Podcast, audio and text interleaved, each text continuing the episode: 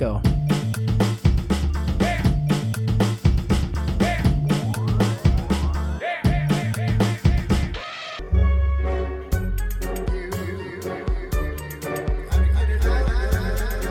Bom dia, boa tarde, boa noite, planeta, galáxia. Queridos amigos, Vitor Stefano, Leandro e Mats, nós somos Obsessões e hoje a gente tem um filme foda, um filme para deixar todo mundo para baixo, um filme merda, que te deixa uma merda, faz você pensar que a vida é uma merda e que todo mundo é uma merda. Las von Trier, senhoras e senhores, com melancolia. Como de praxe, eu vou fazer a leitura da sinopse e daqui a pouco eu já abro para a gente fazer uma rodada de primeiras impressões de sobrevoo, beleza? Então vamos lá, sinopse dessa porra desse filme Melancolia. Sinopse Isso aí, animação, anima, animação, Fernando, animação, vamos lá. Cima, a gente não vai se deixar bater por esse filme deprê. Sinopse, Melancolia. Duas irmãs, afastadas pelo tempo, têm reações completamente distintas ao saber que o mundo pode estar chegando ao fim, com o planeta Melancolia se movimentando em direção à Terra. Uma aceita calmamente a situação, enquanto a outra se desespera. Essa é uma daquelas sinopses bosta, e a bosta. gente lê, não entende porra nenhuma, e depois, quando vê o filme, também entende um pouquinho mais. Mas eu queria saber de vocês quais foram as reflexões que esse filme trouxe para vocês. O filme tem 11 anos já. A gente vê como a gente está adiantado, a gente está atualizado nas coisas. Tinha vários filmes do Lars von Trier para a gente trazer, a gente trouxe esse. E eu sinto que isso é culpa do Leandro em alguma medida, porque o Leandro que sugeriu Melancolia. Mas assim, eu tô botando a culpa mesmo em todo mundo para botar fogo no, no, chat, movimentar isso aqui, que o que gera visualização é polêmica. Meninos, o que vocês acharam de Melancolia? Começando, claro, como sempre, nosso mentor, nosso CEO, o homem mais lindo desse mundo, pelo menos dessa Obsessões. Vitor Stefano, o que, que você achou, queridão? Fala, gente. Boa noite. Putz, eu. É, Arrasa, Melancolia... Victor, já fala tudo. Já fala tá tudo, bom. tudo, tudo. é, é, curioso, porque o Lars von Trier é um cara que ele, ele traz amor e ódio, né? Pelo menos acho, acho que é geral isso, né? Não vou falar que é para mim, mas eu acho que é um cara que é polêmico por si só. Melancolia foi um dos filmes que eu vi no cinema e eu saí do filme e falei: nossa, o Lars von Trier não faz mais filmes como antigamente. Porque eu tinha visto Anticristo também e eu saí do cinema com aquele ranço na boca. Eu ver Melancolia sair com um ranço na boca também. Eu queria Dogville de novo, né? Eu queria Manderley, coisa boa. Dançando no escuro, que você fica para baixo, mas é um filmaço. Ondas do Desejo, Ondas do Destino.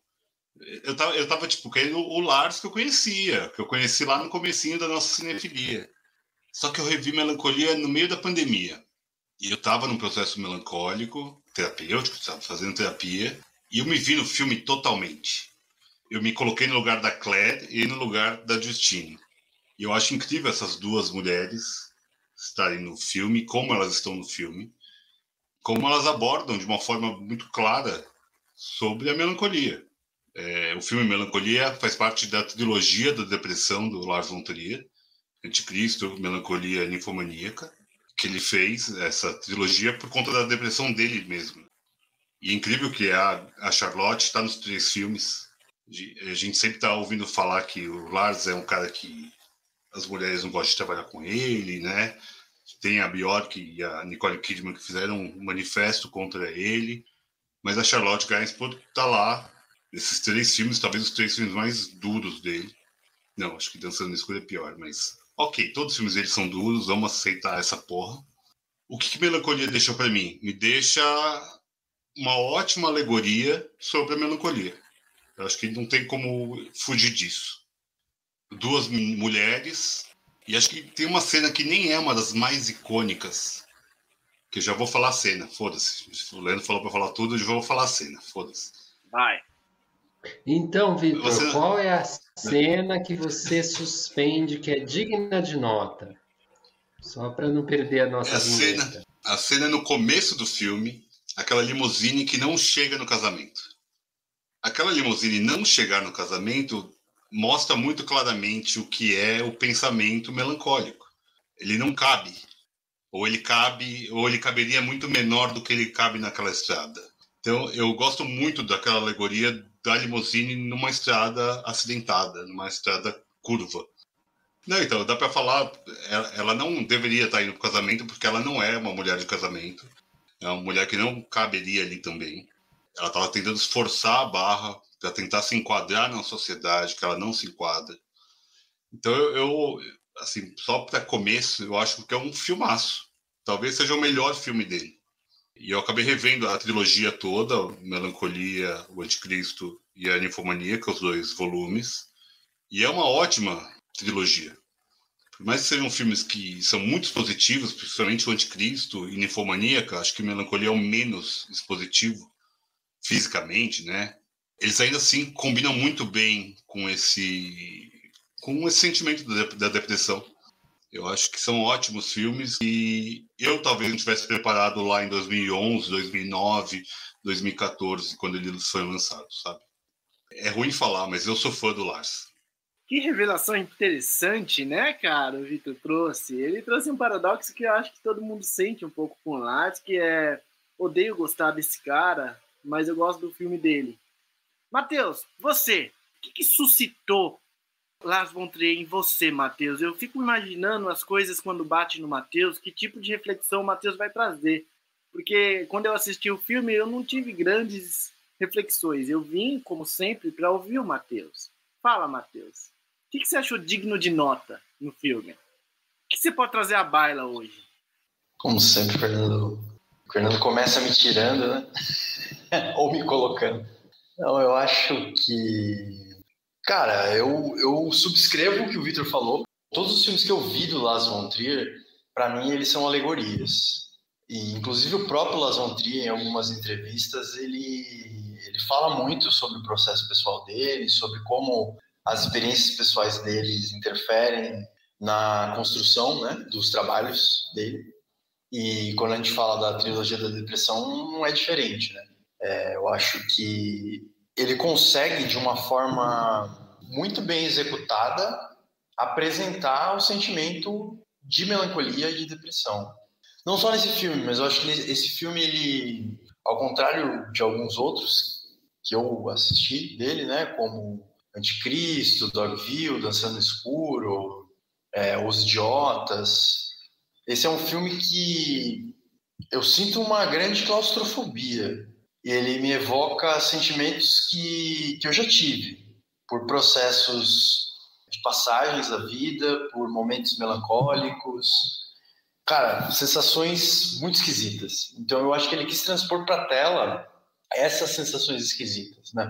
Então, tem até uma entrevista do Lazon Trier que ele fala que não que ele se sentia feliz, né, exatamente por fazer o filme, mas que não era exatamente celebrar a derrota, né, ou celebrar a depressão, filmar um filme como Melancolia, mas que existia uma alegria e uma, um sentimento de realização no set quando o filme foi é, trabalhado. Eu acho que isso tem a ver com, com a forma como as ficções penetram em nós no sentido de processos depressivos, assim, né? Uh, Tipo, eu acho que o grande tema do Las Trier para mim é angústia. Depois talvez a gente possa explorar um pouco melhor isso. Tem um, um autor, uma pessoa que eu gosto muito, que é o Bachelard, né? O Gaston Bachelard, que eu não me lembro exatamente qual que é o livro, etc e tal, mas ele fala assim, né? É, a angústia é um livro, assim, um tratamento ficcional melancólico ou depressivo numa ficção, ele é como se ele fosse uma homeopatia da angústia. É exatamente isso que ele fala, homeopatia da angústia. Como se você, por entrar em contato com uma narrativa melancólica, depressiva, ou com um material dessa natureza, você conseguisse certo alívio, sabe? Seja para quem vive um processo depressivo, seja para quem é, experimenta a sensação de angústia que é basicamente todos nós, né? Se a gente pensar em dentro de, de, de, alguns registros, né? Então eu acho que o filme ele coloca isso na tela E eu não acho exatamente gostoso de ver, assim. e eu, eu faço jus a uma amiga, eu conversava bastante sobre esse filme e sobre alguns filmes da Von Trier, Las Von Trier, que por acaso essa amiga ela é psicanalista também, e ela falava assim, eu não quero ver esse filme nunca mais. eu não quero nunca mais ver esse filme. Porque tem alguns elementos, não tantos, mas ele mostra o quão paralisante é você viver certos estados de melancolia e, e como você é incapaz de às vezes incapaz de, de, de, mudar o curso dos acontecimentos, né? Eu acho que todo, para usar a palavra do Leandro, que eu gosto muito, todo o mote do filme já tá dado, né? Tá tudo, já tá tudo pronto, assim, né? E você imagina, né? É, a metáfora, por exemplo, do, da colisão do planeta é, é claramente, assim, eu não tenho nem dúvidas, nem medo de errar, que é pulsão de morte. Tá falando de pulsão de morte, cara. Tipo, é, não só pela, pela, pela implacabilidade do destino, né, de que nós vamos de fato morrer, mas como, tipo, desse desejo de, de destruição, assim, né, de e, e, que, e que no filme, para mim, esse desejo de destruição ele se materializa muito mais até num desejo de evasão. Assim. Eu sinto que a Justine ela ela quer evadir, né? Você ficou mudo, Matheus? De repente você ficou mudo na, na melhor parte da sua fala. É, a punção de morte, daí sumiu a, a voz. É. É, então, é que aí morreu, né? Voltou, voltou, vai, continua. Não, eu acho que essa pulsão de morte, esse sentido de destruição que que evoca a pulsão de morte, para Justine, ele se materializa num uma, um desejo de evasão, né? Só que não tem possibilidade de evasão, porque o mundo vai acabar, o planeta vai. Já, já tá dado, é como se não tivesse saída, né? Não tem saída, cara. A sensação, por exemplo, né, que poderia se assemelhar uma, uma certa psicose até, é, de que o céu tá caindo, tá ligado? É, essa é uma sensação assim, é de uma plasticidade interessante importante e de um peso subjetivo muito grande. Tá? Você tem a sensação de que o céu está caindo, cara. Você per... ou seja, né? Você perde o horizonte. Quem usa, quem usa essa metáfora é o Krenak, né? O filósofo do nosso tempo, o Ailton Krenak, ele fala muito da queda do céu acho que é até um nome de um livro dele. E ele fala desse planeta que está realmente sendo destruído. É, eu acho que o nome do livro é A Queda do Céu. O pessoal aí do chat que veio hoje, muito obrigado. é, pode até falar também. Mas é, é uma metáfora muito, eu... muito, muito bonita, viu? Mas continua, Mateus, que tá bem, esse é o caminho. Só te dê um respiro aí. Eu não sei se tem agora para continuar assim, mas eu achei interessante é, a queda do céu, né? É uma sensação, por exemplo, é, citar um filme aqui totalmente fora, que é um filme que me dá também um pouco esse sentimento, que é o filme A Valsa com Bashir, né? Na verdade é uma animação, acho que é israelense, sei lá, enfim. Né? E que, que o céu fica laranja, né? Só ficar laranja. É israelense mesmo, é do Ari Folman. E que o Avanço com Bashir explora muito a questão do trauma, né? E, e o inconsciente também, porque o cara ali fica sonhando e tudo mais. Mas eu acho que essa sensação da queda do céu é a perda do horizonte. E eu acho que a metáfora é a mesma do Krenak, só que eu acho que o Krenak está observando do ponto de vista mais político, né, talvez. E o Las von Trier está colocando aqui num âmbito talvez até psicológico, né? E uma crítica das relações sociais também, de certa forma. Mas a perda do horizonte, né? A melancolia é a perda do horizonte. Então, eu acho que o filme é um... Ele tem uma grandiosidade por isso, talvez. Né? Ele é uma crítica ao casamento, ele é uma, é, uma pintura da depressão e da melancolia.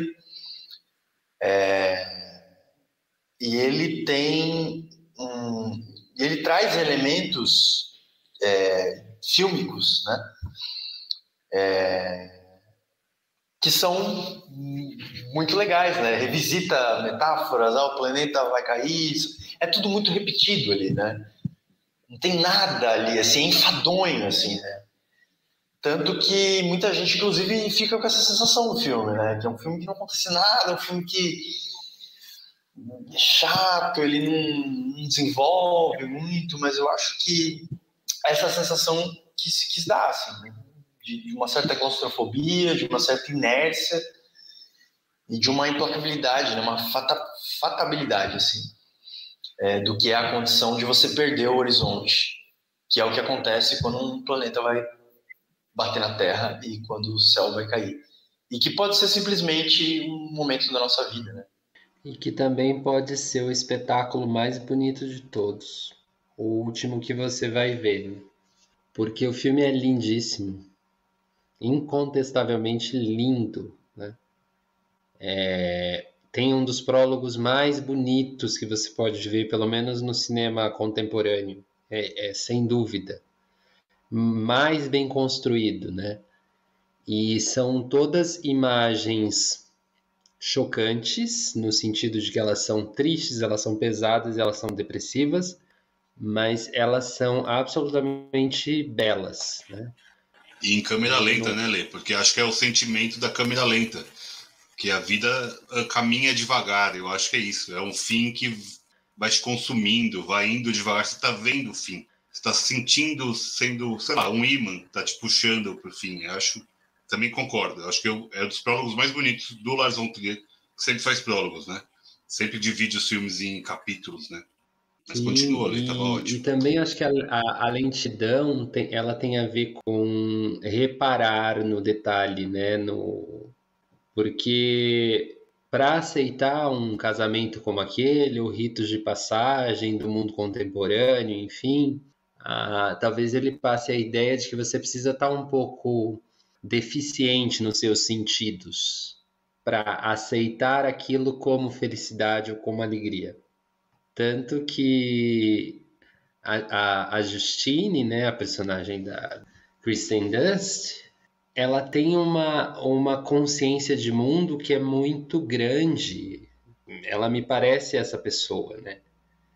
Que tem um olhar sobre o mundo muito real. Falta um pouco de fantasia, sabe? Falta um pouco de curtição.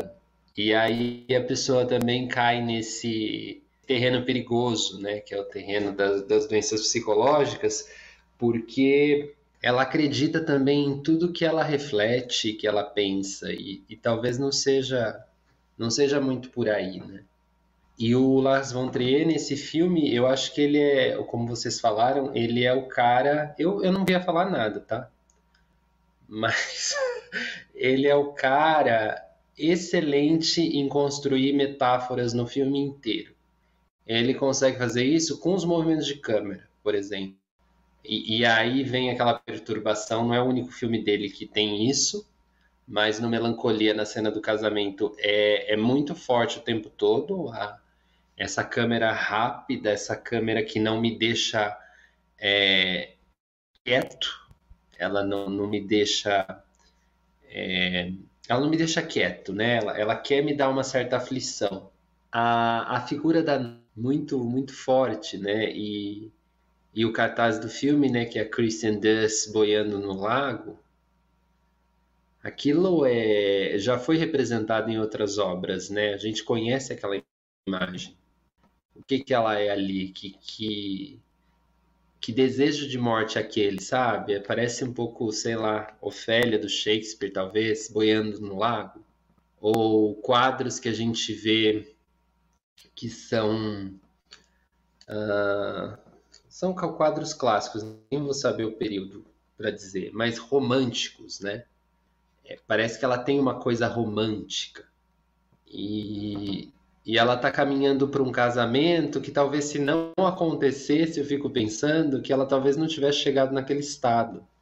Parece também que a gente tem certos estopins e ritos são estopins, né? O casamento como um rito de felicidade. E aí eu não consigo ver felicidade naquilo. Como é que eu vou sair dessa experiência ritual? Eu posso sair como a, como a Justine saiu. E eu acho que isso só para falar da Justine. Fernando, eu queria que você falasse da Claire também. Porque essa irmã também é importante, segunda parte do filme. E não vem nessa que só ouvir e veio para ouvir, não, que eu também vim só para ouvir.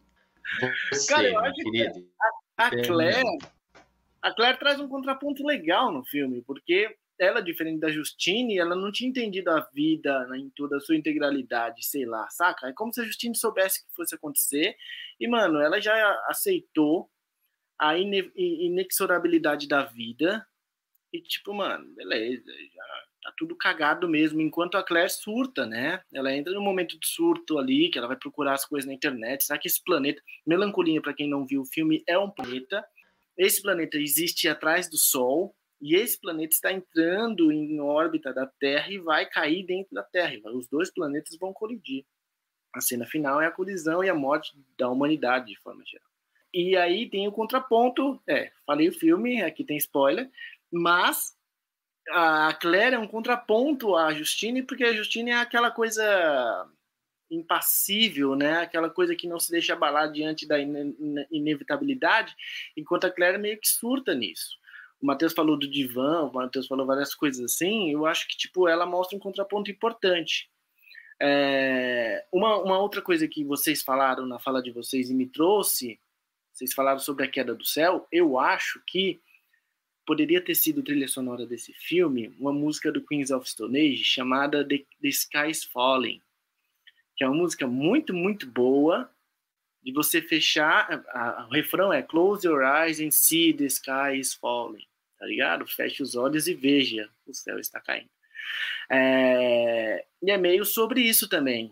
Todo cachorro tem seu dia, tudo na vida é inútil e acaba sendo um desperdício. A, a música é bem para baixo, é uma das músicas mais legais do Queens of Stone Age, bem levinha, bem calma e é uma música pancada. Eu senti falta do Lars von ter colocado Queens of Stone Age no, no filme dele. Acho que é um ponto negativo no, no meu entender já. Já fica aí registrado que ele vacilou nesse aspecto.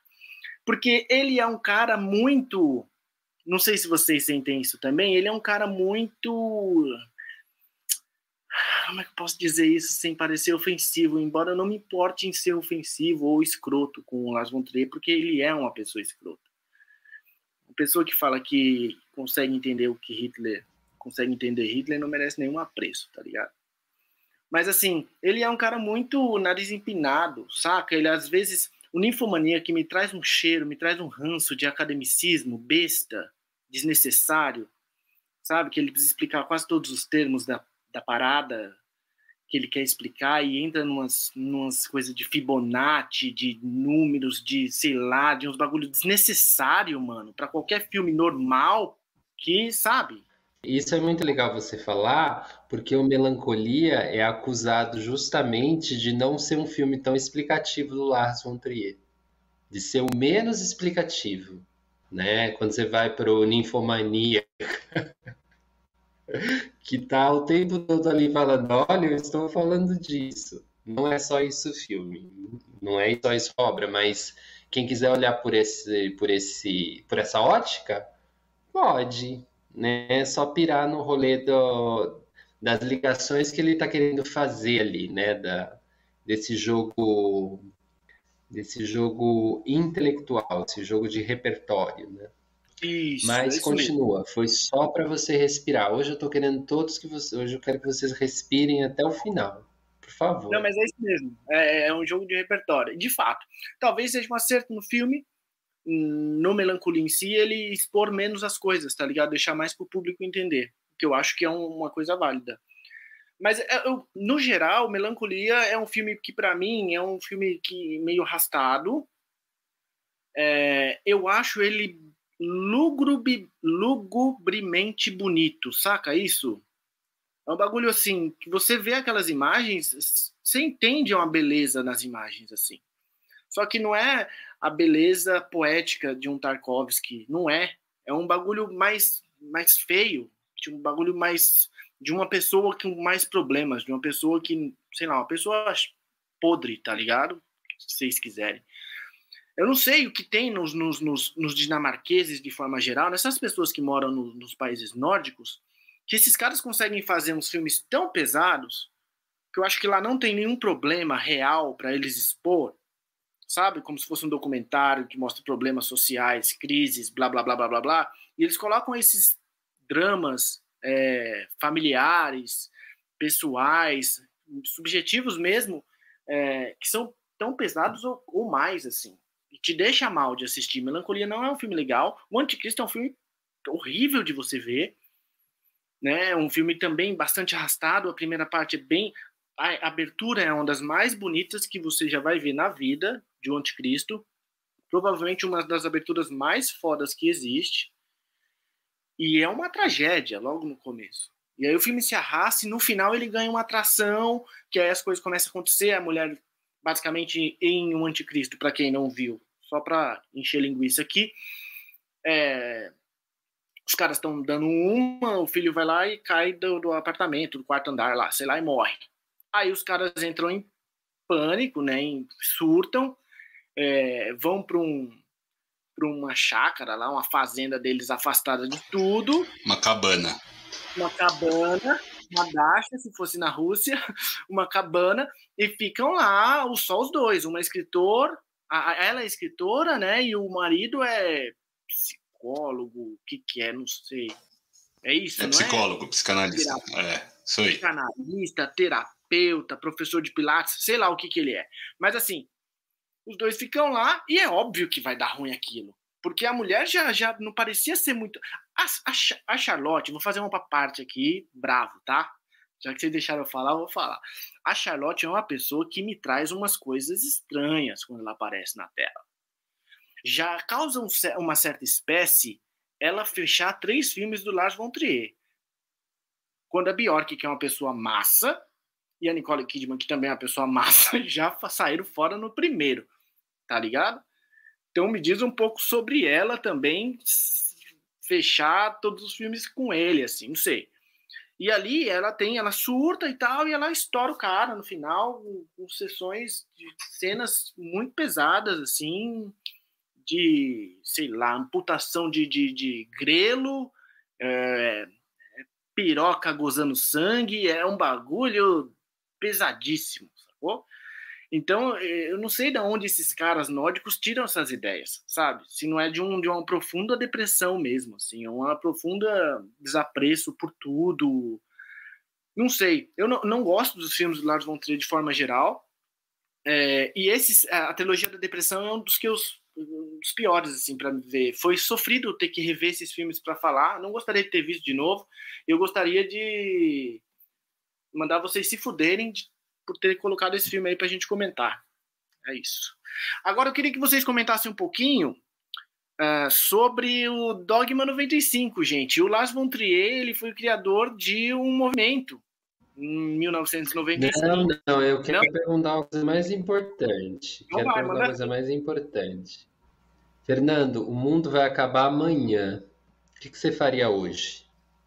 Ah, mano, estoico, ficaria de boa, faria as mesmas coisas, acordaria para trabalhar e quando estivesse no busão veria a melancolia bater na terra e beleza, tudo bem. Matheus, e você? O Matheus, o Matheus até se escondeu. Não, eu achei a fala do a fala do, do Fernando brilhante, cara, brilhante, assim. Cara, que, que, que performance, assim, né? De certa forma, eu concordo aí com boa parte. Mas eu acho que, assim, bom, primeiro para responder a pergunta do Leandro, né? Peraí, Matheus, com... peraí, só uma parte. O pessoal no chat está respondendo e eu vou encorajar vocês a continuar a responder, tá? Se o mundo acabasse amanhã, o que, que você faria hoje ou amanhã de manhã? Porque a Renata já disse que ia levantar e comer um pão na chapa. É, um na chapa, eu acho que um cafezinho, né? Cafezinho bom. Tem até um. É, tem um conto do CFA, né? Caio Fernando Abreu. É, eu não me lembro exatamente qual é o nome, mas eu acho que é, onde moram onde os, moram os dragões. Enfim, não tenho certeza. Eu não sei se é do Morangos Mofados ou se é de uma outra obra. Mas que ele fala de um processo de. É, cara, de movimento de superação da, de perda, vamos dizer assim, né? E que depois da perda ele ele tá assim, né? Como, como que a perda começou a terminar? O sentimento de perda. Ah, quando eu acordava, tomava um cafezinho, espiava o tempo, e aí aquele sentimento ia se transformando numa coisa mais amena, né? É, isso do fim para o começo. Mas o Fernando e, e o Leandro estão falando da experiência do começo para o fim, né? Que é a experiência de terminar. E eu acho que esse é o grande lance mesmo, assim. O Las ele, ele mesmo disse nesse, sobre esse filme que ele teve referências românticas, né? É, sobretudo referências da música, né? da, da música romântica, música erudita e tal. E eu acho que essas referências foi uma coisa que é, é um contraste assim, né? Alguém estava falando aí antes, eu estava lembrando da Madame Bovary, né? Que ela, cara, ela não, ela não suporta simplesmente aceitar o que está rolando, tá ligado? Ela sonha com uma coisa, ela deseja uma coisa e que no final de certa forma ela não sabe nem exatamente o que é, assim, né? E eu acho que por isso que essa obra também virou um ícone, assim, do, dessa crítica, vamos dizer, né, ao romantismo. E eu acho que o Las Trier, é, é, dá para gabaritar o Las Trier, assim, vamos dizer, de uma forma bem tosca, nesse sentido. Que é, mano, é, é Dostoiévski, Nietzsche, todos esses pensadores, literatos contemporâneos que questionam a moral e que vão lá no fundo buscar o sentido da vontade, né, né, né. Só que eu acho que ele não chega na resolução, né, por exemplo, que chega o trágico Nietzscheano, né? Que é simplesmente ser o pessoal da festa ali, né? Ser você, você, cara, entendeu? Tem muito o que fazer, tá ligado? É, talvez por que, que é melhor né, você você se concentrar na angústia e na espera da colisão do planeta com a Terra do que você simplesmente fingir que isso não vai acontecer. Não é necessariamente melhor. Então, acho que é um confronto declarado assim entre uma visão mais romântica e mais é, sofrida mesmo, né? da existência, uma visão mais trágica, mais estoica, né? mais epicurista que o próprio é, Fernando colocou ali. Né? É... Tá bom, tá bom, já falei demais.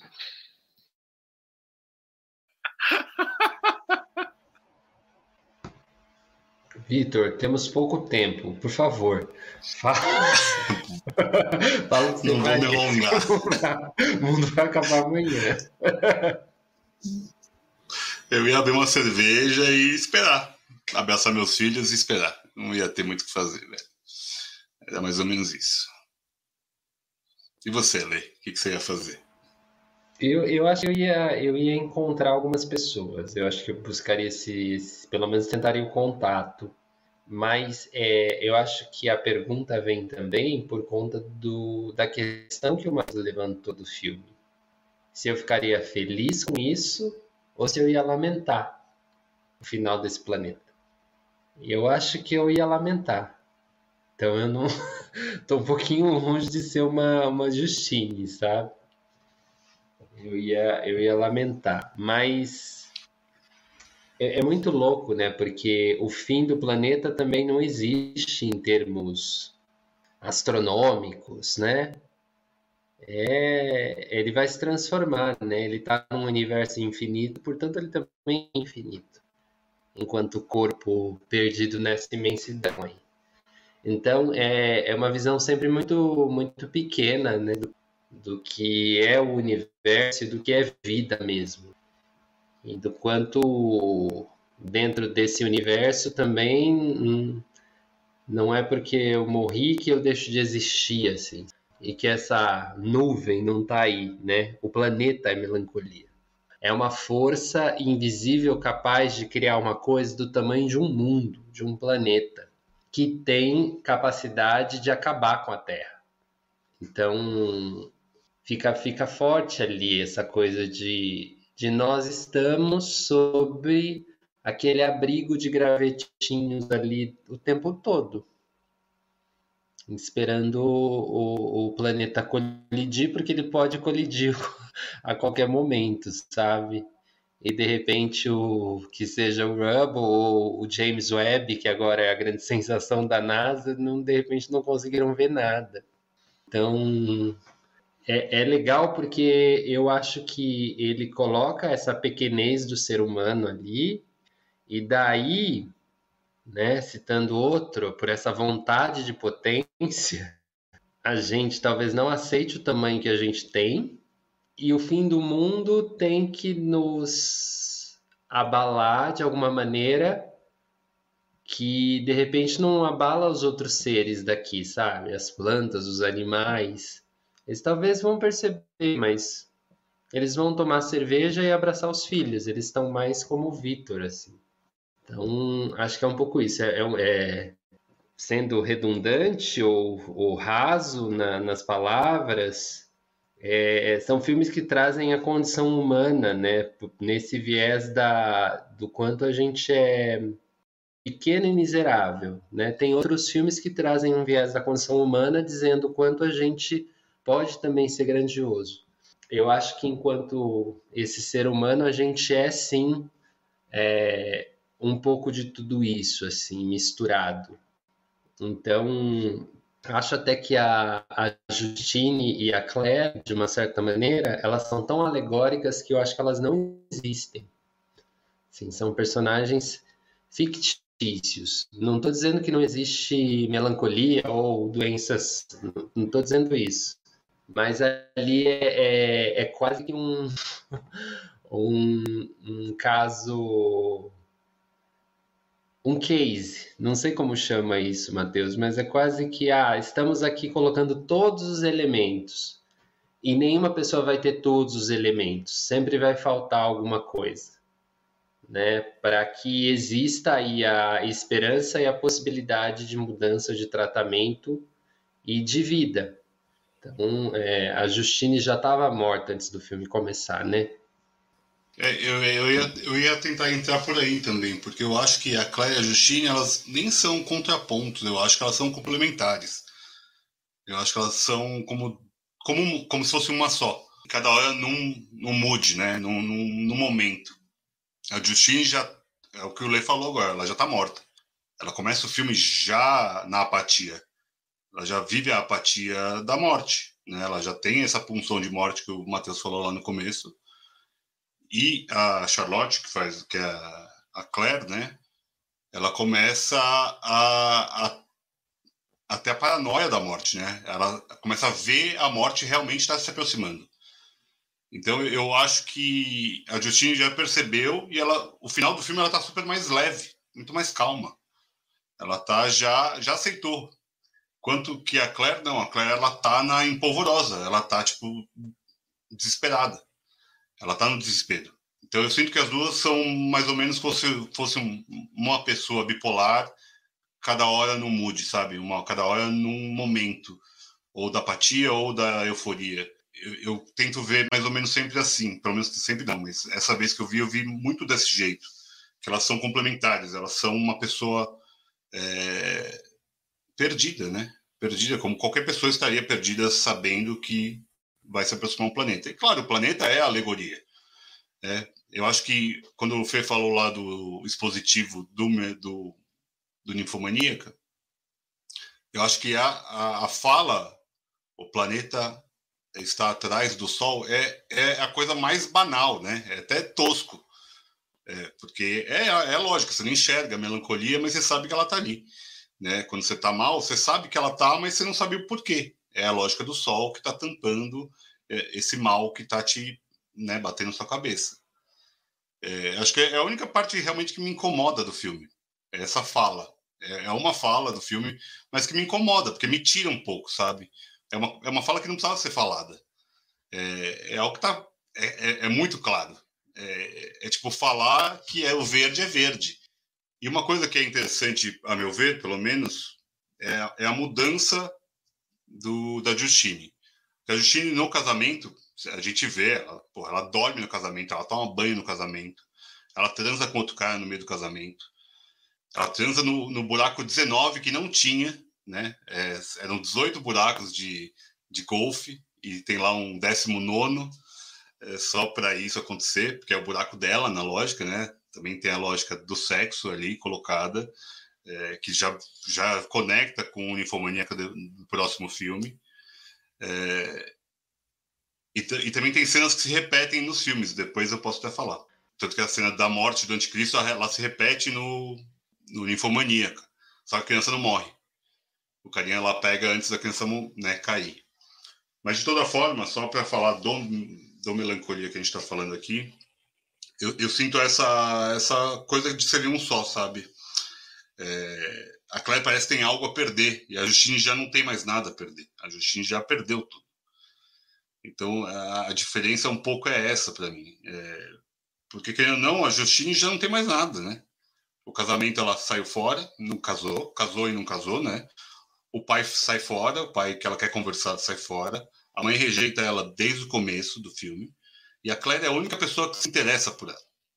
É, é a única pessoa da vida dela é a Justine. Claro, com o filho da Justine ali também, da, da Claire, né? É, então, eu sinto muito isso, sabe? É, e o romance, né, tá colocado na música, né, do Tristão Isolda, desde o começo do filme. O filme todo é só uma trilha sonora do Tristão Isolda, do Wagner, né? E é, é o romance, né? E é o romance, qual que é o romance para mim do filme? É a Justine com o planeta.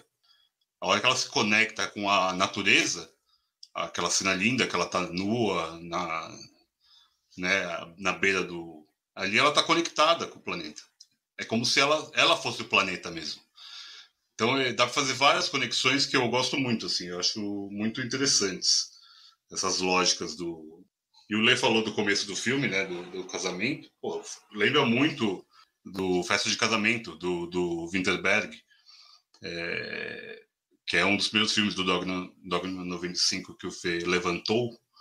Mas se ele quiser falar sobre isso ou se quiser falar sobre o filme, a gente fala. Tamo aí. Não, é isso, porque, tipo assim, o Lars von Trier faz parte do movimento Dogma 95, que ele com Winterberg criou em 95 para se contrapor a aquele cinema de a indústria hollywoodiana. É, aquele cinema de efeitos especiais de da indústria hollywoodiana, tipo assim, tinha Matrix aí na década de 90, tá ligado? Matrix é ultra tecnológico para aquele, aquele momento histórico e os caras tipo fizeram um contraponto, meio que um movimento, dizendo que tinha alguns dogmas que você deveria seguir no cinema e cinema não era aquilo, era isso que eles estavam querendo fazer, assim. Então, tipo, câmera na mão, não pode ter iluminação, não pode ter música, não tem estúdio, tem estúdio. E o ápice talvez disso seja câmera na mão, câmera na mão, é e vários outros dogmas, né? Acho que eram 10. E o ápice, talvez, o melhor exemplo do, do, do, de todo esse movimento seja o Festen, né? Do Wittenberg mesmo. Que é um. É esse uma... festa de casamento que eu falei. Isso aí. Casamento, é. É, é, na verdade, acho que foram poucos filmes que acabaram ficando nesse Dogma 95, porque uhum. é, tipo, é, é, é, é, contraponto, né? A gente tem é, é, essa lógica. Tem, tinha 100 anos já de cinema, eles falaram, não, a gente tem que refundar o cinema. Meu cu, né? É, não dá. Então, eles até fizeram, tem esse Festa de Casamento, que é um filme super caótico, é, mas é ótimo, eu adoro. Tem Os Idiotas, que o Matheus comentou mais cedo, que é o primeiro do Lars. E daí tem um ou outro também, sempre dinamarqueses, né? Sempre diretores dinamarqueses. É, mas logo eles já. Foda-se. Daí você vê Dogville, não pode ter locação. O filme é só locação.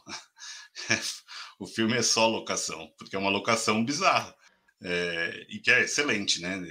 Eu, não posso ir contra isso, eu acho maravilhoso. Mas ele usa muito a câmera na mão, o que o Lê falou, essa câmera na mão é. Em todos os filmes dele tem a câmera na mão, todos. Todas as cenas que, que ele, ele, ele usa muito foco, né? Ele, ele perde o foco muito fácil e ele dá esse clima claustrofóbico em todos os filmes dele. Eu, eu acho incrível isso, eu acho muito legal. A gente aqui, sei lá, Cidade de Deus é um dos filmes brasileiros que mais tem câmera na mão.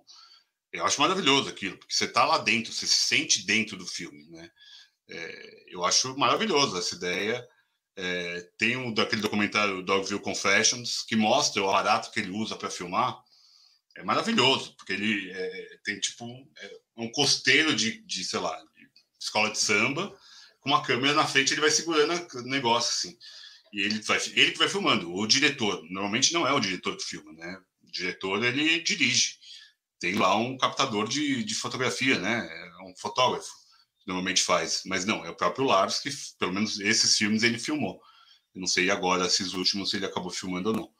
Mas eu acho maravilhoso, cara. Eu acho caótico, bizarro, mas eu adoro. Eu, eu talvez eu tenha problemas como o Lars ou outros diferentes, não sei. É, eu acho que tem isso também. Ele sempre pega a gente em algum lugar que talvez a gente não sabia que a gente tivesse, né? É legal isso no cinema do Lars von Trier. Mas não sei, meninos, que vocês queriam, querem falar mais alguma coisa? Rapidinho, rapidinho. Vai lá. Vamos tentar.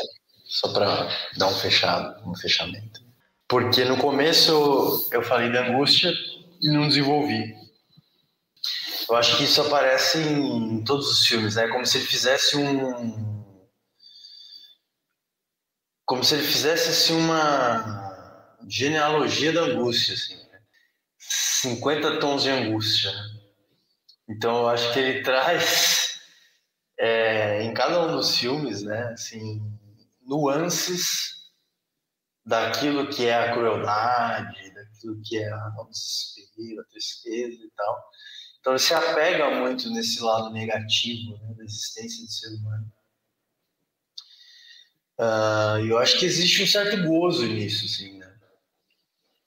E eu acho que é por isso também, de certa forma, que ele é tão aclamado, porque esse é um estado de espírito e uma forma de ser que é comum, de certa forma.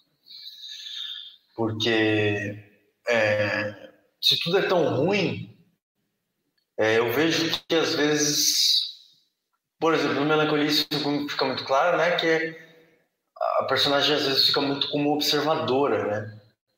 É, como se você não estivesse ali, né? Como se você não estivesse naquela ação. O mesmo acontece na personagem da Selma dançando no escuro. É como se tudo acontecesse de certa forma apesar das nossas ações, né? Dogville também isso acontece. Até um dos meus preferidos, acho que eu diria o meu preferido, que é o Grande Chefe, que é uma comédia, também tem isso, né? As coisas acontecem apesar de e, e fatalmente, assim, né? Então eu acho que isso tem a ver com a ideia de, de, de chafurdar, assim, de você buscar uma coisa que não foi vista. E a gente precisaria de mais tempo, assim, né, vamos dizer, mas eu, isso certamente saiu da psicanálise, assim, lacaniana. E eu, eu, eu diria que ele leu, inclusive, assim, que foi foi assim é, fonte direta, assim, saca? Dessa posição, dessa posição externa de um observador que não viu. Na verdade, o que não foi visto é o trauma. O que não foi visto é o fantasma, o trauma. E aí você fica tentando refazer esse fantasma, esse trauma, é, em cima de todas essas funções, assim, tá ligado?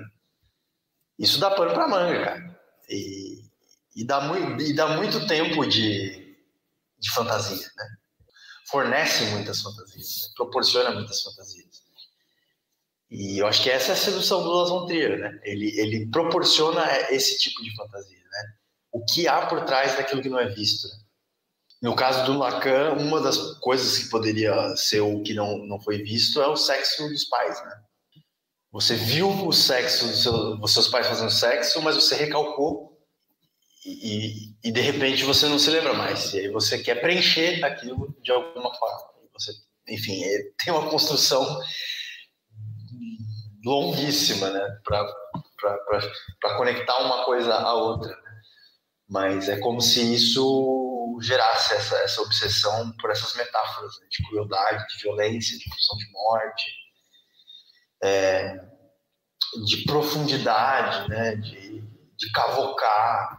Tem inclusive um livro, né, que é o chama-se A História do Olho, que é um livro de um escritor chamado Jorge Bataille e que eu acho que ele também exemplifica bem essa essa, essa situação, né?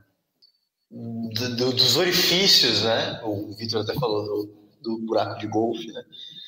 Isso aparece no, na, na ninfomaníaca.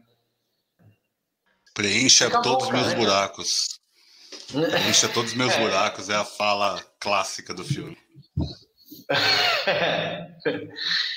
e é cavocar, né, cara? É cavocar. Se cavocar, você vai buscar isso aí, você vai encontrar isso aí. E eu acho que, de certa forma, a gente afirma também a vida e o mundo ao perceber e saber que existe o Las von Trier nos mostrando quem somos também. Deixa eu fazer uma provocação, já que vocês querem já acabar, eu ainda quero dar pano para manga.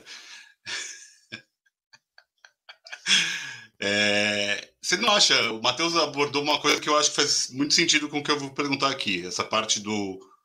Apesar de das nossas ações, as coisas vão acontecer. Será que não é o fato de quase todas as protagonistas serem mulheres? É um olhar do feminino acerca do controle do planeta, do machismo estrutural. Por mais que a gente saiba que o Lars von Trier é um cara absolutamente né, é, misógino, já foi acusado de abusador, o caralho a quatro. É, quase sempre as, as, mulheres são personagens principais dos filmes dele. Dogville, Manderley, é, Ninfomaníaca, Aqui, é, Anticristo. Dançando no é, Escuro dançando no escuro, e sempre sempre mulheres oprimidas, quase sempre. Não tem um pouco disso, desse olhar de, infelizmente, independente do que eu fizer, o machismo, o patriarcalismo vai dominar e vai fazer o que tem que fazer? O que, vocês acham até desse cara, ser esse cara tão controverso e fazer filmes com tantas mulheres protagonistas? Eu vou tomar a liberdade de responder porque eu acho uma questão assim muito boa mesmo, cara. Eu acho que essa Se mensagem. Ruim, você não ia responder? Não, ia, mas é que faz parte do, da argumentação, tá ligado? Você dizer que a questão não é boa. Bola. É tipo é, político, tá ligado? Muito, muito boa a sua questão. É uma questão muito boa. Eu, eu, tenho um amigo até que ele tem, tem um jornalista que ele detesta porque ele é comentarista de desses que aí vai chegando coisa no Twitter e todas as questões, todas as respostas dele começam. Essa é uma pergunta muito boa. Mas siga, Matheus, com a pergunta boa do Vitor. Eu acho que essa ideia de que tudo é uma grande depressão, vamos dizer assim, né? de que tudo é muito ruim, é, eu acho que ela, de fato, é a mensagem passada, assim, é uma das mensagens, mas uma das principais mensagens. E, inclusive, no sentido da opressão também, né, que o Vitor levanta. Eu acho que ele quer mostrar isso. É, mas eu acho que ele coloca uma coisa um pouco mais sofisticada do que isso, que é o fato de que, eventualmente, nós podemos não só fazer parte desse estado de coisa, mas nos regozijar, regozijar, regozijarmos disso. Eu acho que ele, eu acho que ele coloca isso, assim. Eu acho que ele mostra a possibilidade que nós temos de simplesmente gostar, inclusive, de coisas ruins, cruéis e, e é, pesadas. Eu acho que ele joga nesse terreno perigoso. Porque ele é esse terreno perigoso, né? Como o Vitor colocou aí, inclusive tendo sido é, acusado de, de, de, várias situações aí de assédio, enfim, né? Eu não me lembro exatamente quais, quais são as acusações contra ele, mas eu acho que é nesse contexto de misoginia e assédio, né? Às mulheres. Então eu acho que ele, ele coloca isso, assim. É, a ninfomaníaca, por exemplo, sei lá, eu acho que eu não estudei o filme o suficiente, assim, mas tem situações ali, tem momentos que ele coloca a mulher em posições em que é, existe uma, uma opressão, uma inferioridade, mas que traz muitas ambiguidades em relação aos sentimentos experimentados nessas posições. E eu acho que ele quer deixar mesmo o espectador nessa confusão, nessa amálgama né, de sentimentos. E é por isso que eu acho que ele bebe né, nesses autores aí, nessas questões, assim, né? Essas questões morais, assim. É, ele definitivamente não é um, um cineasta politicamente correto, né? Ele ele e eu acho que isso, isso é, é, bacana dele, nesse sentido. É, é uma coisa assim muito cabulosa, assim, né? E é cultuado, né? É, por, por, por muitos, né? Cultuado por muitos. É, então eu acho que a arte e o cinema tem, tem sempre esses paradigmas, essas contradições esquisitas, assim, né? Às vezes a arte e o cinema eles conseguem confundir a política de uma forma estranha, assim, de modo que pessoas que têm um posicionamento X ou têm uma forma de ver o mundo, elas vão observar é, o confronto dessa forma, ou as contradições dessa forma de ver o mundo, e elas vão, de repente, também gostar disso, assim. Ou achar que isso é também algum alimento ali para o que vai acontecer. Né? Sim, Matheus, mas eu acho que para mim é difícil rever os filmes de Lars von Trier, Lars von Trier, mas é, eu acho que ele faz o papel de que o artista tem que fazer, que é revelar. É, é mostrar o que não está óbvio de superfície, é, criar novas metáforas, é, jogar às vezes uma outra possível interpretação sobre aquele, aquele fato ele é um paradoxo mesmo. Você falou de. O Vitor jogou isso, né? Mas eu acho que ele é paradoxal, porque ele consegue ser sutil e explícito no mesmo filme, na mesma cena, sabe? É, porque você sabe que o que ele está mostrando ali nunca é só um, um, pênis enfiado numa vagina, sabe? É, é mais que aquilo.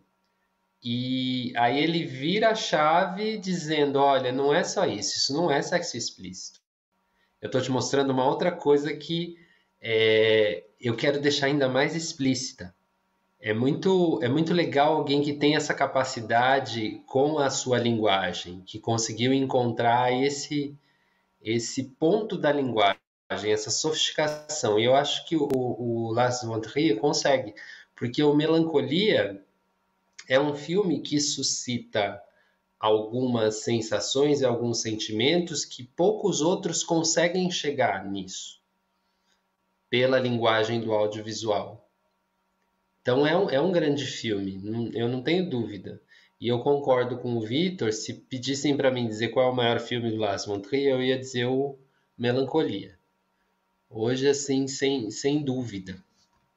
Sem dúvida, porque ele é com tudo que ele tem, com todas essas metáforas que ele coloca, com toda a pesquisa que ele faz de filosofia, psicanálise, arte, etc, etc, etc, ele consegue juntar isso na linguagem do cinema. Não seria possível dizer aquilo com um livro, não seria possível dizer aquilo com uma peça de teatro, é cinema. E ele, e ele usou a linguagem assim, é como um, maestro, assim, é, é uma obra, é uma obra-prima. Uma obra-prima contemporânea. Eu, eu, eu gosto muito do filme por esse aspecto. Eu não, não gosto de, do que ele aborda, mas eu acho que é um, um filme que, sei lá, daqui a algumas décadas ele pode estar sendo muito comentado ainda. é isso, Matheus. Se fechamos, Fernando, fechamos, Qual o filme predileto de vocês dele? Já que eu falei, o Leandro concordou. Cara, o meu filme predileto do Lars von Trier é Dogville. E eu vou explicar por quê. Porque é, Dogville é o, é o filme que eu mais extraio coisas, assim. Tá ligado? Por ser um filme mais... Eu, é, me, me é simples entender aquele filme, assim. Sobretudo, o diálogo final da Grace com o pai dela. Quando o pai dela chega naquela vila, é, você entende tudo que ele quis dizer e tudo que ele construiu antes. Basicamente, a Grace é o nome da personagem, é Grace, é graça. Ela tá chegando num lugar que chama Dogville, a Vila dos Cachorros, né? Na Depressão Norte-Americana, em 1930. Um vilarejo minúsculo com, sei lá, 50 pessoas no máximo, 20. E tem um filósofo que se, sei lá, talvez tenta se autonomear o líder daquela comunidade, é, o Tom, né? E e ali a Grace, em troca de ficar na vila, ela começa a prestar serviços e tal. E daqui a pouco o Dogville começa a mostrar os dentes, tá ligado?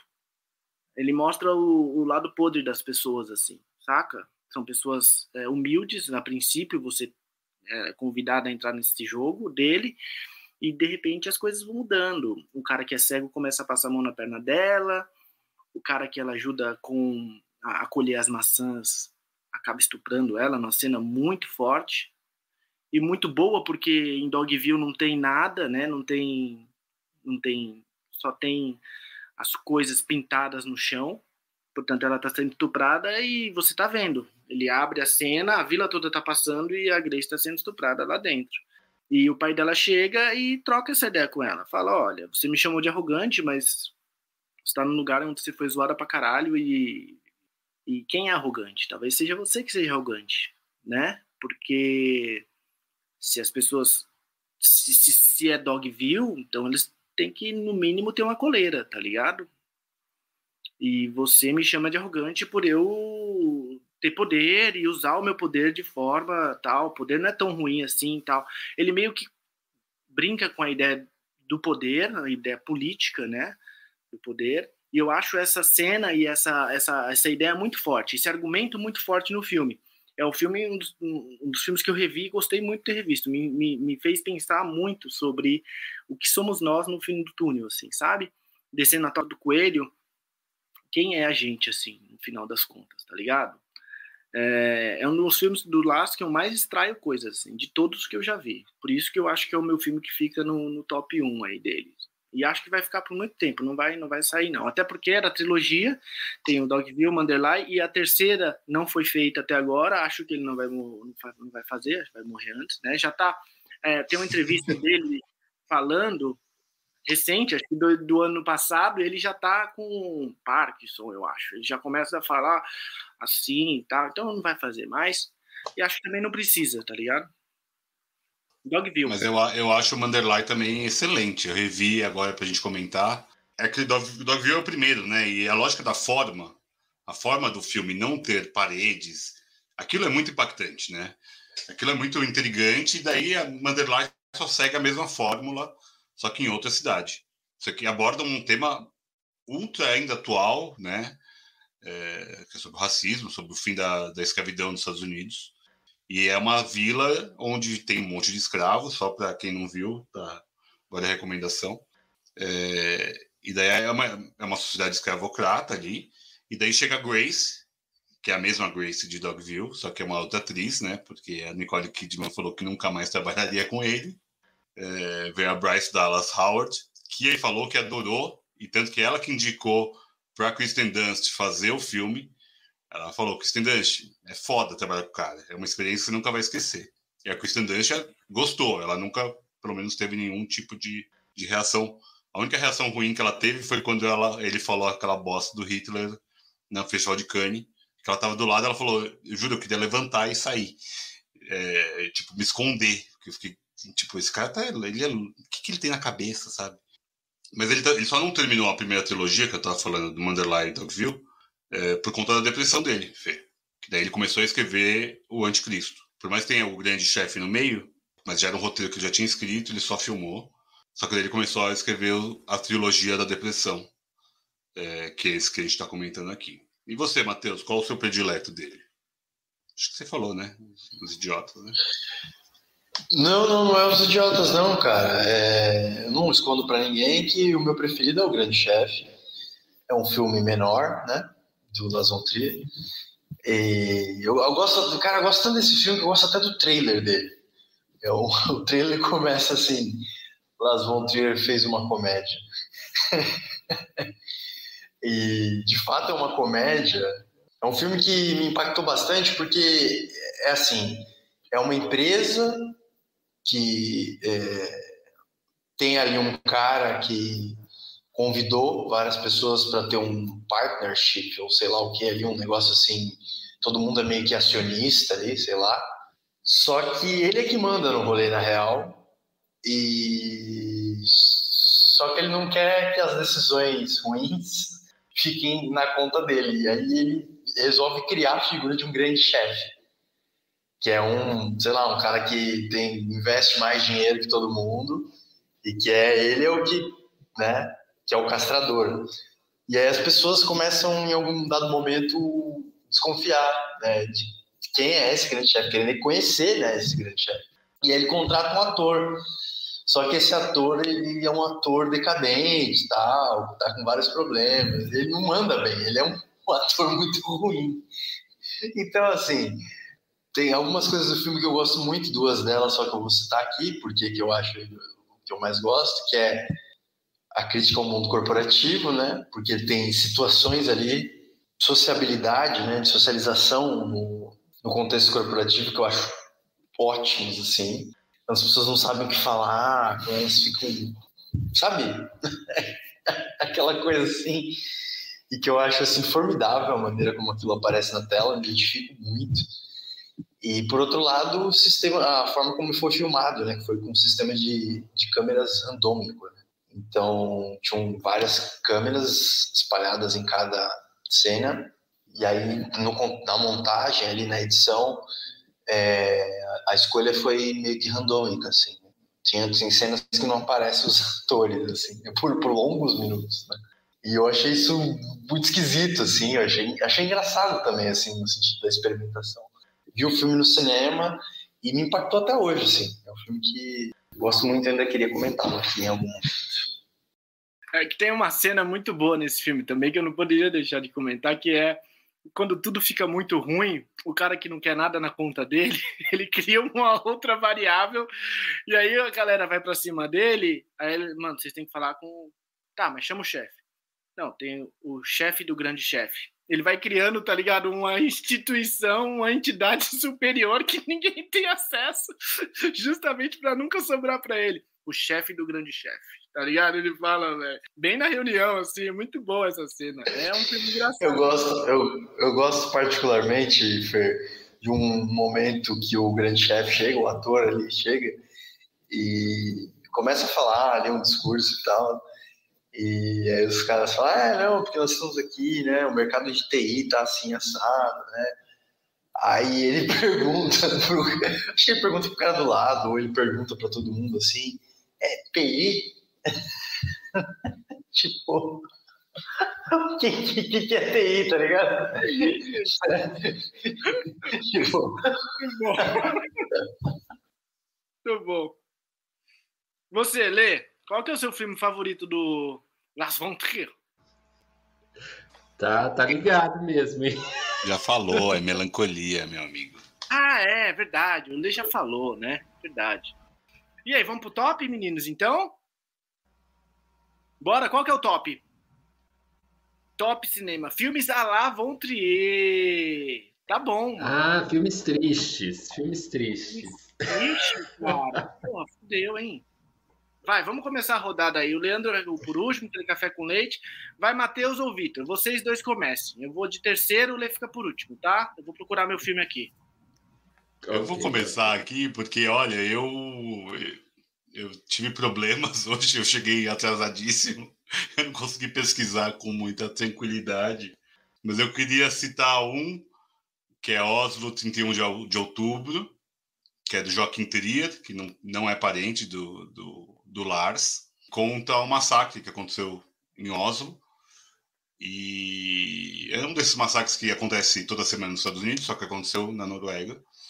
É, mas muito mais complexo, porque ele invade uma ilha e é uma ilha que era de coaches, né, de formação de novos é, pensadores da filosofia e política dinamarquesa, não, Oslo é Noruega, norueguesa, e o, o cara que matou falou que a inspiração dele foi Dogville, aquele final de Dogville.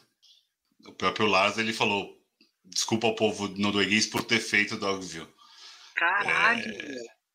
Então, esse é super pesado. E o filme do, do Joaquim Trier é excelente, porque cria uma tensão. Você tá lá no meio daqueles palestras de coach pau no cu.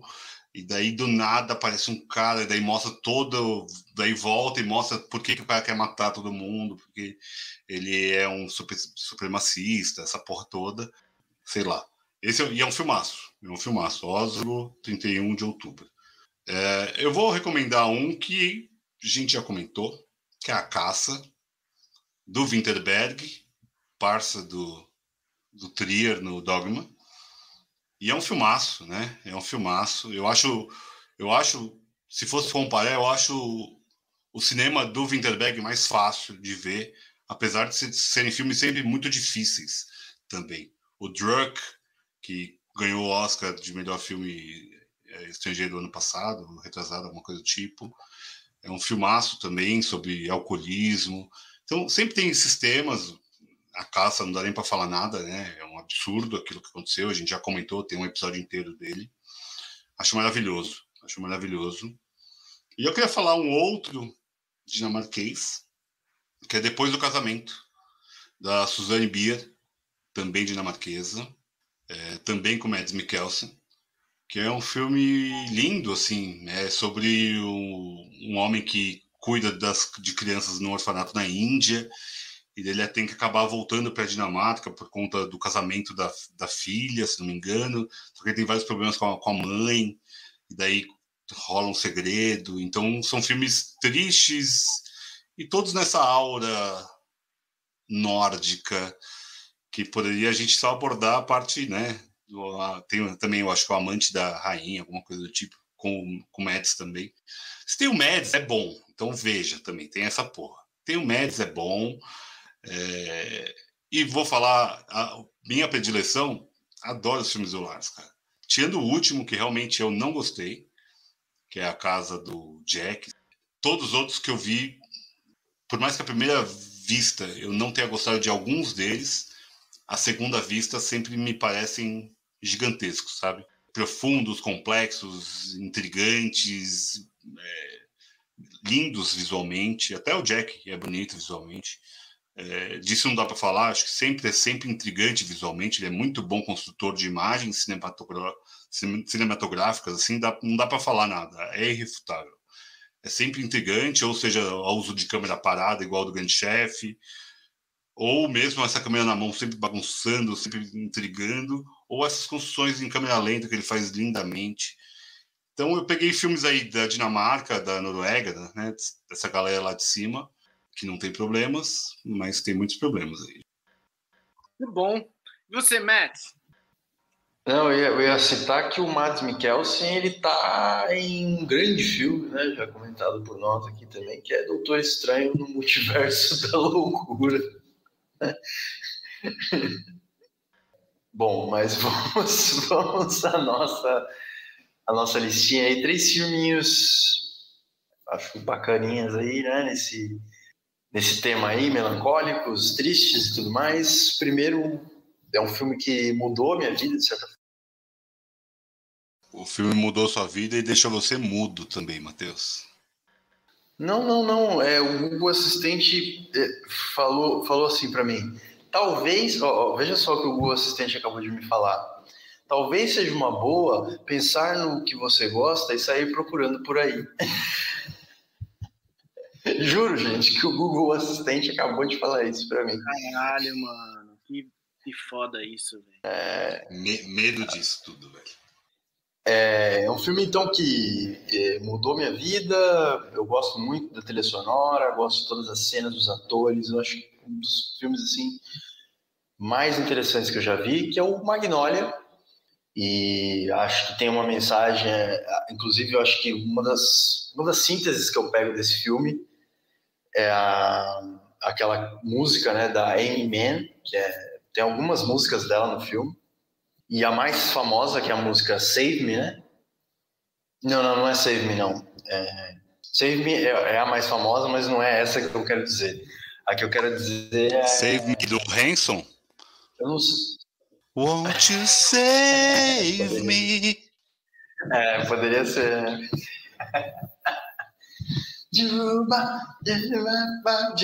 Bom, mas que é It's not going to stop, né? E ela vai construindo essa letra, né? Que é uma letra muito bonita e tal, né?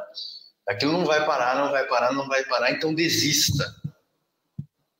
E eu acho que tem uma mensagem. O filme não é só um filme triste, mas tem uma mensagem triste no filme que tem um poder muito intenso. Assim. Eu acho que essa música ela sintetiza isso. Bom, segundo filme, é um filme mais novo, não tão novo, mas mais novo, que também me chamou bastante atenção e que teve uma repercussão maior do que eu achei que teria, que é Eu, Daniel Blake, que é, conta a história de um de um homem é, já mais velho que tem um problema de saúde e ele vive as voltas ali com a assistência social do Reino Unido e acaba se marginalizando de certa forma ali por não conseguir meios de vida, né? É, acaba se tornando amigo de uma mulher, de uma mãe solo e é um filme muito bonito também, muito triste e que toca mais nesse aspecto social, muito cru também, é, eu acho que vale a pena ser visto. E por último, um filme que está disponível na Netflix, vale muito a pena ser visto, é longo, mas é gostoso, uma narrativa bem envolvente, se chama Um Homem de Sorte. Conta a história de um jovem ambicioso que busca ali no casamento uma forma de conseguir transformar sua vida, mas o, seu gênio, as suas escolhas, as suas decisões fazem com que muitas coisas né, vão criando ali percalços e tudo mais. Eu acho um filme bem triste e bem, bem envolvente, bem interessante de ser visto. Muito bom, Max. Caraca, moleque! Só falar uma coisa, Paul Thomas Anderson a gente tem que trazer para cá. A gente já fez um episódio que a gente não gravou, Trama Fantasma, que o Fernando já refutou de cara. Ele já não gostou do filme, mas a gente tem outros filmes do Paul Thomas Anderson que valem a pena. A gente tem que trazer ele à baila. E o Ken Loach é excelente, boa escolha do Daniel Blake. O Ken Loach ele é ótimo em fazer essas críticas sociais sobre previdência e caralho, é muito bom. Ele tem um outro também que chama Você Não Estava Aqui. Puta, nesse mesmo naipe, assim, vale a pena, Matheus. E você, bem, muito bem, meninos. Porra, eu adoro vir aqui ouvir vocês, porque, sobretudo quando vocês mandam bem, porque o Leandro vai ficando com a cara de tipo, sem graça, assim, no final, vocês vão falando, tá ligado? E aí, tipo, vai acabando a lista dele, ele vai olhando lá pro final, aqueles filmes da Letônia e tudo mais, saca? E ele vai ficando sem graça, ele vai baixando assim na tela. É da hora de ver. Eu vou colocar um só, que eu não, não tenho o repertório de vocês, mas eu vou colocar um filme que me trouxe muita coisa ruim, e foi um filme pesadíssimo de ver. Tipo assim, eu fiquei mal depois que eu vi o filme, que é do Michael Haneke, que é O Sétimo Continente. Aquele filme de. Mano, é uma depressão bem roots. Tem uma cena de quase 10 minutos, só o pessoal quebrando as coisas em casa, antes de se matar. O pai mata a mãe, a filha, e depois se mata, e mostra a depressão de uma família classe média ali da Europa que se muda para um outro continente, saca? É um filmaço e traz bem essa problemática que a gente está falando, né? Os europeus que fazem filmes pesados que a gente não está acostumado, porque o nosso peso é o peso da realidade, tá ligado? O deles é tipo de uma depressão que vem, sei lá, talvez por falta de sol, que lá não deve bater sol. Leandro, Queremos ouvir você, cara. Você sempre é o último por um motivo. O último, mas não o menos importante. O último, last but not least. Vai lá. Oh my God. Hoje não tá difícil não, viu? Hoje eu anotei bastante.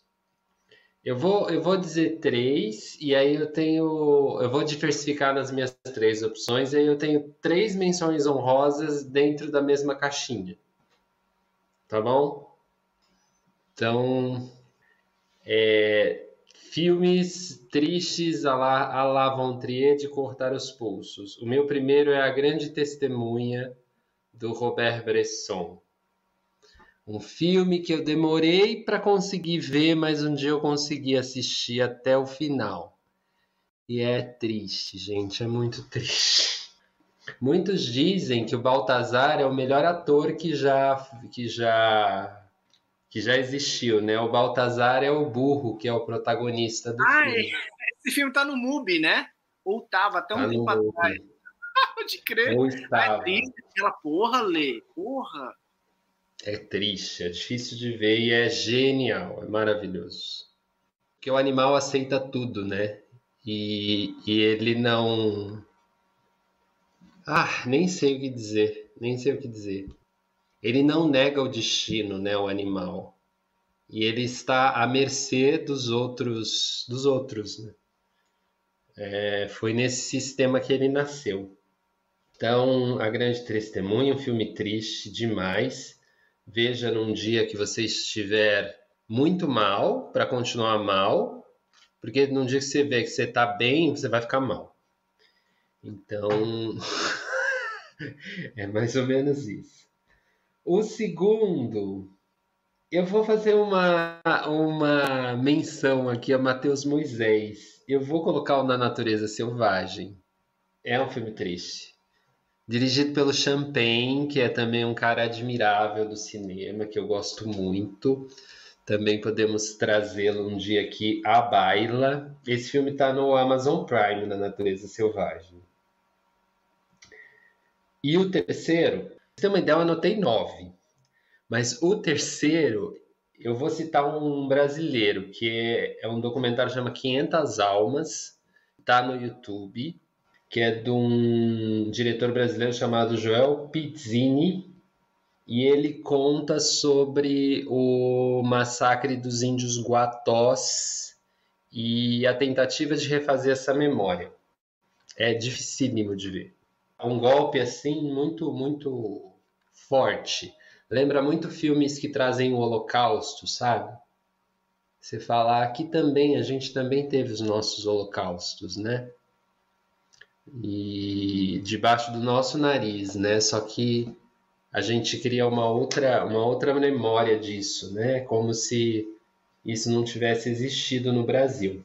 Esse 500 Almas é um filme também de 2007, ele é mais recente. É... Engraçado, ele é do mesmo ano do Na Natureza Selvagem.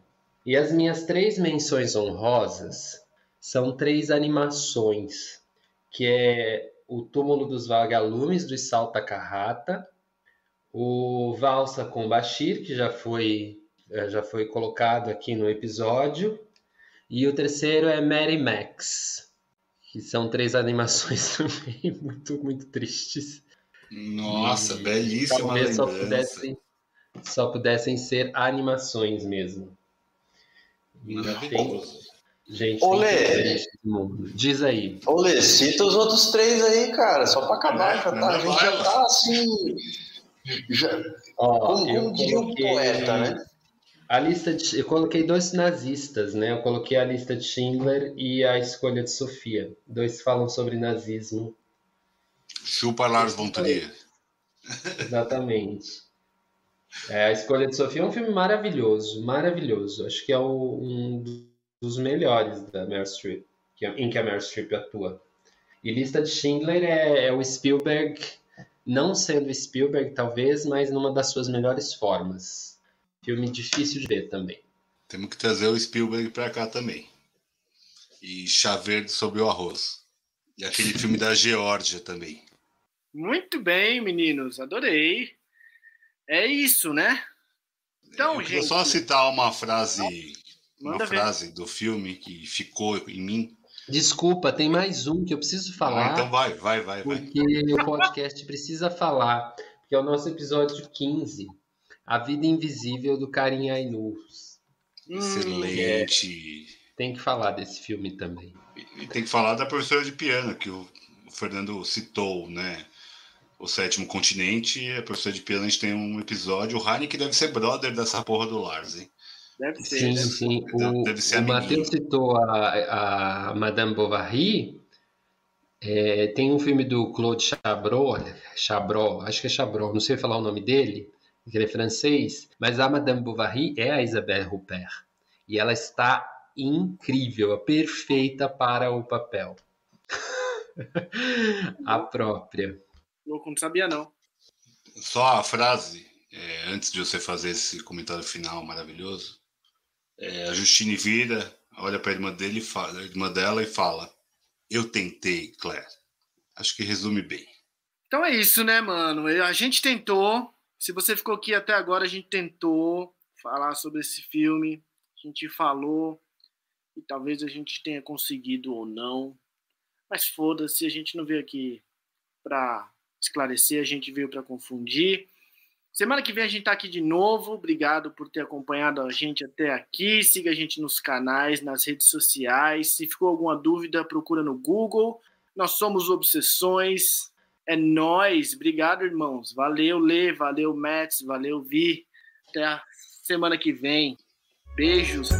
Tentamos. Obrigado, atenção do chat. Obrigado, tchau, gente.